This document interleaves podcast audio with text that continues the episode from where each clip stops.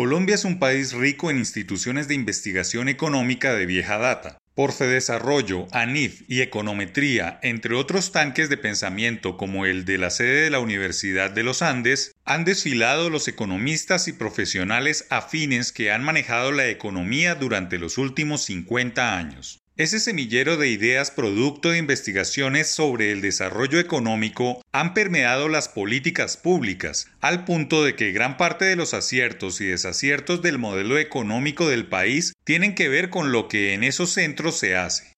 Por estos días, Econometría ha liberado un texto revelador en términos de ideas como herramientas para enfrentar la pospandemia, Afirma Mauricio Olivera, su actual director, que toda crisis genera reformas y que Econometría quiere contribuir al debate público, sugiriendo el mejor camino para que Colombia salga fortalecida de la crisis generada por el COVID-19, la más profunda en la historia moderna del país. Las crisis pueden verse como una maldición, afectan la vida de las personas, hacen el futuro incierto y traen grandes costos para las sociedades. Sin embargo, también pueden verse como una oportunidad en la medida que abren la puerta a los cambios, llevan a las personas y a las sociedades a reaccionar para salir de ellas. Esta puerta debe aprovecharse. Pensar que la recuperación llegará simplemente con el levantamiento de las cuarentenas y la vacunación es un error.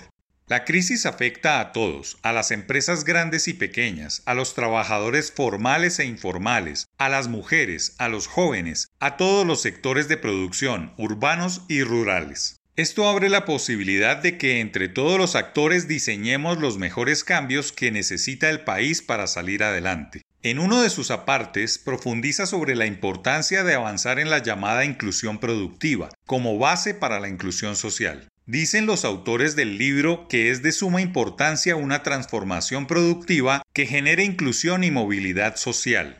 En la actual situación fiscal, vale la pena aplicar a la actividad agropecuaria los planteamientos de Hirschman, 1958, sobre crecimiento en situación de abundancia y escasez. Ante una limitación de recursos, debe estimularse la iniciativa privada. Esto se lograría con un marco para el desarrollo productivo. Se deben tener en cuenta cinco estrategias. Logro de economías de escala, búsqueda de externalidades y sinergias en las intervenciones, aplicación de un enfoque territorial, impulso a la inclusión productiva, gran empujón, desarrollo institucional y comunitario.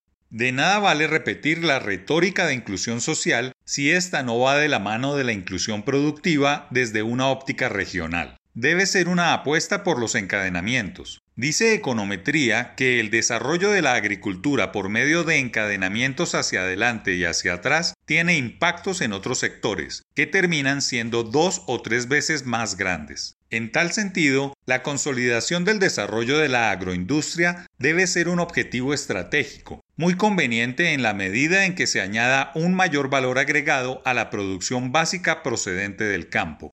El gran salto que debe dar el país durante esta oportunidad que brinda la crisis es rehacer la manera de ver los factores de producción y redoblar esfuerzos en términos de productividad.